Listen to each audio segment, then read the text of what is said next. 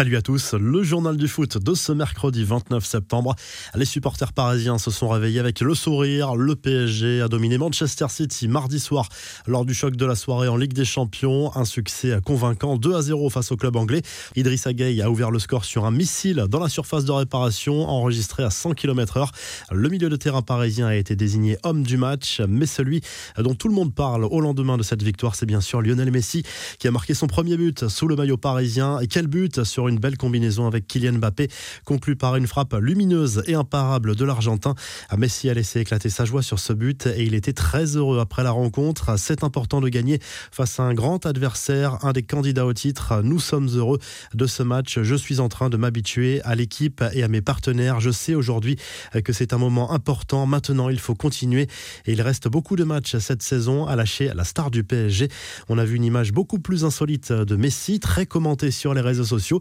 Sur un coup franc en fin de match, le meneur de jeu a été désigné pour se placer allongé derrière le mur parisien pour contrer un éventuel tir au ras du sol. Une séquence qui a beaucoup fait rire Neymar qui n'a pas manqué l'occasion de chambrer son partenaire en publiant une photo sur les réseaux sociaux avec cette légende. Mais qu'est-ce que tu fais là avec plusieurs émojis? Autre image de cette soirée, ce tacle très maladroit de Kevin De Bruyne qui aurait pu recevoir un carton rouge sur cette grosse faute sur Idrissa Gueye. Dans le vestiaire, la joie des Parisiens était forcément au rendez-vous pour faire taire les mauvaises langues. Le trio Neymar, Kylian Mbappé et Lionel Messi a pris la pause ensemble. Un cliché relayé notamment par le Brésilien sur les réseaux sociaux. Nasser El Khelaifi s'est rendu dans le vestiaire parisien pour féliciter ses joueurs et le président du PSG a notamment échangé quelques mots avec Lionel Messi. One goal, now finish. Un but et c'est fini. Une manière de mettre de côté les pépins physiques des derniers jours et la petite polémique née après sa sortie au Parc des Princes contre Lyon. Les autres résultats de la soirée et le programme de ce mercredi dans le groupe du PSG. Bruges est allé s'imposer sur la pelouse de Leipzig de Buzyn. L'Atlético Madrid a dominé l'AC Milan sur le même score à San Siro avec un but d'Antoine Griezmann. Carton de Liverpool, 5 buts 1 à Porto. La sensation de la soirée, c'est la défaite du Real Madrid à domicile contre les Moldaves du shérif Tiraspol malgré un pénalty de Benzema. L'Inter a été accroché sur le terrain du Shakhtar Donetsk. L'Ajax et Dortmund ont gagné. Ce mercredi soir, le Barça se rend à Lisbonne pour affronter le Benfica. Manchester United accueille Villarreal. Lille seront à Salzbourg. Belle affiche également entre la Juve et Chelsea. On file en Amérique du Sud. On connaît le premier finaliste de la Copa Libertadores. Il s'agit de Palmeiras qui a sorti l'Atlético Mineiro grâce à un match nul, un but partout à l'extérieur la nuit dernière. Les deux équipes avaient fait match nul 0-0 à l'aller. La règle du but à l'extérieur est toujours en vigueur dans cette compétition. Déjà vainqueur de la Copa Libertadores la saison passée, le club brésilien affrontera en finale soit Flamengo, soit les Équatoriens du Barcelona Sporting Club. Les infos en bref, N'Golo Kanté testé positif au Covid. Le milieu de terrain de Chelsea est donc placé à l'isolement et pourrait être contraint de déclarer forfait avec l'équipe de France en Ligue des Nations. Zlatan Ibrahimovic, lui, est bien convoqué avec la Suède. Le sélectionneur a rappelé l'attaquant milanais pour les deux matchs de qualification pour la Coupe du Monde 2022 en octobre et ce malgré sa blessure.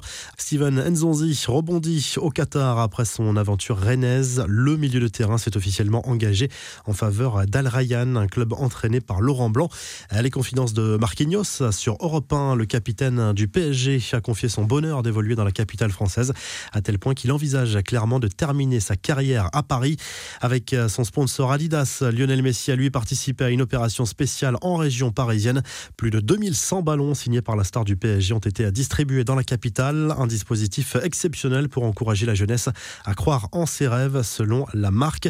Lui était une légende du football anglais. Roger Hunt, champion du monde de 1966 avec l'Angleterre, légende de Liverpool, est décédé à l'âge de 83 ans. Roger Hunt est le deuxième meilleur buteur de l'histoire des Reds avec 285 réalisations. Le joli geste d'Erling Haaland, l'attaquant de Dortmund, a envoyé un maillot dédicacé au fils de Luis Suarez pour son anniversaire. C'est un grand fan de l'international norvégien. Une attention à saluer par l'attaquant de l'Atlético Madrid sur les réseaux sociaux.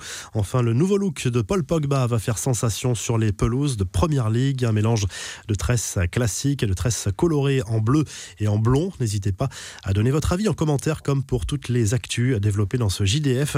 La revue de presse, le journal L'équipe place sans surprise Lionel Messi en une ce mercredi.